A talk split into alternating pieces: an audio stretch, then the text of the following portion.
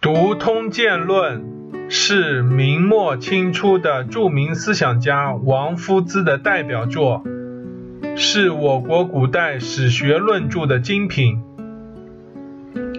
王夫之，字尔农，号江斋，晚年隐居衡阳湘水西岸金兰乡石船山，又称船山先生。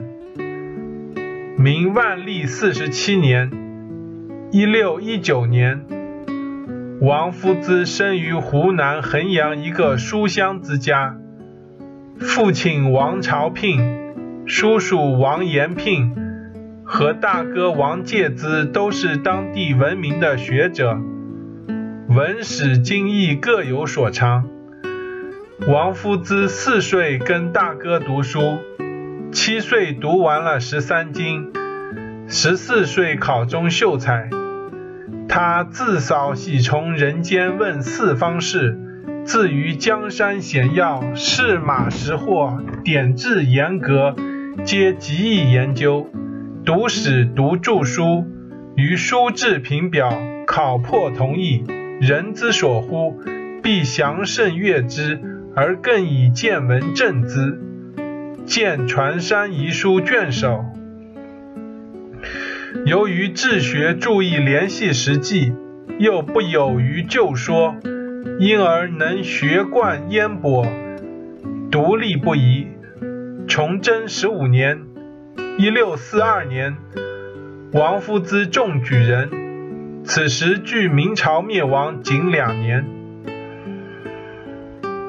王夫之生活的时代是一个天翻地覆、剧烈动荡的时代。明王朝内忧外患，气数将尽，关外满洲铁骑纵横驰骋，虎视眈眈。中原李自成、张献忠屠王杀官，大势已成。湘水之畔一向清寂静僻的山村，也不再是世外桃源了。崇祯十六年（一六四三年），张献忠攻克衡州。今衡阳市，欲招聘王夫之兄弟王氏兄弟逃藏衡山，义军扣住其父亲为人质。王夫之闻讯，以刀便割肢体，敷以腐药，让人抬往义军处调换父亲。义军将他们父子释放了。次年，王夫之赴北京考进士。途中闻李自成攻克北京，崇祯自尽。紧接着清兵入关，王夫之悲愤异常，绝食数日，写下百韵长诗，吟罢涕泗交流，痛哭不止。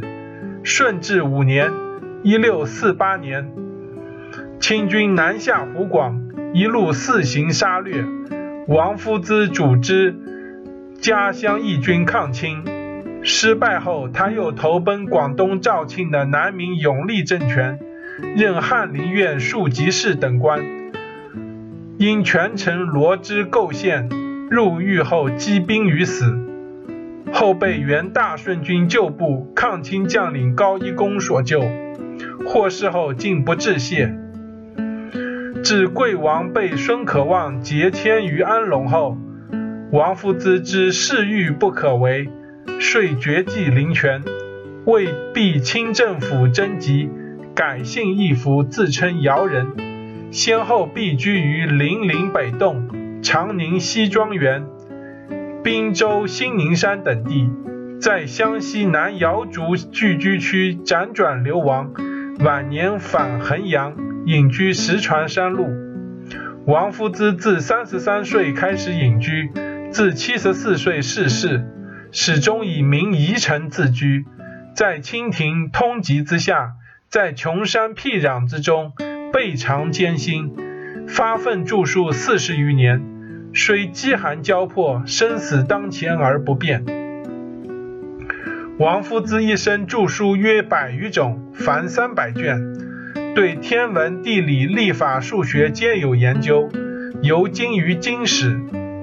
由于他始终坚持反清立场，主张夷夏之变，清政府将其书秉于四库全书之外，四库未收书目中也未列入，直至清末同治、光绪年间，后人才将其书稿汇编成《传山遗书》，刊行于世，共收录七十余种，两百八十八卷。王夫之在史学上的建树，突出表现在史论方面。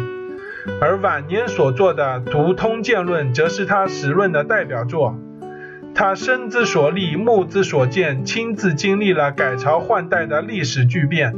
他痛恨满清贵族，使至反清复明，试图从历代王朝的兴盛衰亡中总结出一些经验教训，以供人们借鉴。因而，这历经艰难隐遁之后的大作，充分展现出他那精辟卓绝的见解。《读通鉴论》完稿于康熙二十六年（一六八七年），共三十卷。全书根据《资治通鉴》所载历史事实，对战国至五代的历史进行了评论。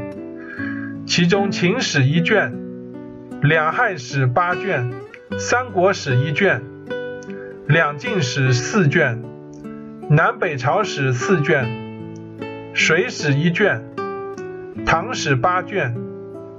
五代史三卷，每卷据《资治通鉴》所列帝王世系分为若干篇，每篇选取这一时期重要人物和事件进行分析和评论，对于具体史实皆略而不载。卷末附序论四篇，善明著书宗旨。读通鉴论全书内容主要有下面两个方面：第一，对《资治通鉴》中所载具体历史人物和事件进行评论，所论人物既有秦始皇、汉高祖、汉光武帝、隋文帝、唐太宗这样的开国君主，也有秦二世、汉哀帝、汉献帝、隋炀帝、唐昭宣帝。这样的亡国之君，对重要历史事件也阐述了自己的独到见解。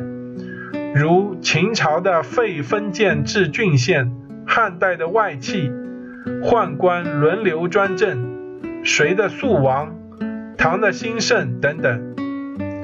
第二，对一些重大历史问题进行专题评论。王夫之对我国历史上一些影响巨大的问题予以高度的关注，并归纳为若干专题进行评论，如国家的治乱与王朝的兴亡。社会风气与统治秩序，人才与国力的盛衰，农民起义与外族入侵等等。此外，在《读通鉴论》中，王夫之对论史方法的讨论也占有一定的篇幅，提出了许多独到而深刻的见解。总之，王夫之的史论视野开阔，立论独到，发掘深广，其中有对史事。背景的分析、事变原因的阐释，也有对制度渊源的追溯和对史事后果影响的探究。明末清初王宗羲、顾炎武和王夫之三先生的著作中，王夫之的著作遭当局摒弃时间最长，直至19世纪中后期才被发掘整理，得见天日。但这些著述一经刊布，立即在学术思想界引起巨大反响。进而直接影响到戊戌维新运动和辛亥革命。如此巨大的思想力量从何而来呢？